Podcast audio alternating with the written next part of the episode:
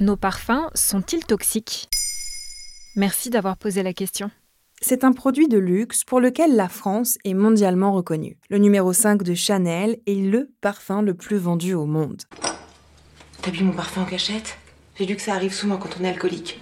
non, je t'assure, je tiens le coup. Pourtant, les différentes fragrances ne sont pas sans danger pour la santé. Le magazine 60 millions de consommateurs a épinglé plusieurs marques de parfums et parmi elles, des marques très célèbres. Selon le média, certaines fragrances sont irritantes, d'autres sensibilisantes et elles contribuent à susciter des allergies touchant de 5 à 25 millions de personnes en Europe. Lesquelles par exemple? Parmi les flacons passés au crible, on retrouve J'adore de Dior, Flower by Kenzo ou encore Le Mal de Jean-Paul Gaultier.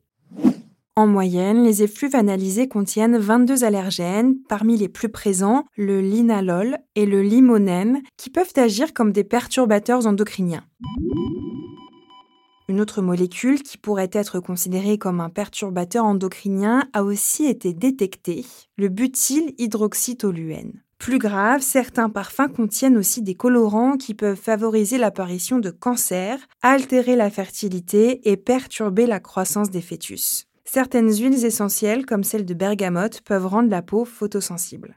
Et même parmi les bons élèves, comme Black Opium d'Yves Saint Laurent ou Coco Mademoiselle de Chanel, les scientifiques ont recensé la présence de sensibilisants forts. Mais comment c'est possible? Comme l'explique l'ANSM, l'Agence nationale de sécurité du médicament, sur son site internet, il n'existe pas d'autorisation préalable de mise sur le marché pour les produits cosmétiques. Il incombe aux fabricants de garantir que leurs produits satisfont aux exigences législatives, réglementaires et ne présentent aucun danger pour la santé. Selon l'ANSM, les parfums font partie des produits cosmétiques et à ce titre font l'objet d'une veille sur leurs potentiels effets nocifs, mais les ONG et les associations de consommateurs dénoncent son insuffisance. On arrête le parfum alors? Non, pas forcément. En revanche, il faut bien le choisir. Pour cela, tu peux décortiquer la liste des parfums établie par le magazine 60 millions de consommateurs. Autrement, il faut s'armer de patience pour bien lire les étiquettes et surveiller la composition de son parfum préféré. Tu peux aussi miser sur des parfums composés d'huiles essentielles naturelles, si possible bio et labellisées, pour éviter de t'asperger d'une fragrance qui contiendrait des produits issus de la pétrochimie.